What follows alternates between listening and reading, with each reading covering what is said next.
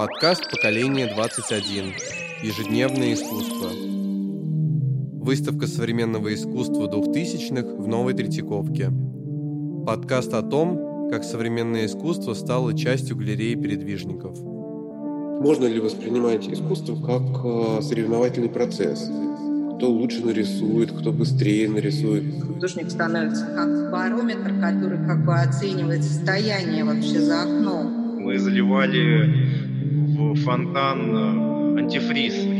Безумство являются неотъемлемой частью истинной роскоши во все времена. Это вообще такое свойство искусства, как бы пророчество. Мы очень плотно самоизолированы на нашей родной планете. Мы навсегда самоизолированы внутри себя. Вчерашние молодые художники завтра станут классиками, да, и эта выставка, наверное, шаг в этом направлении.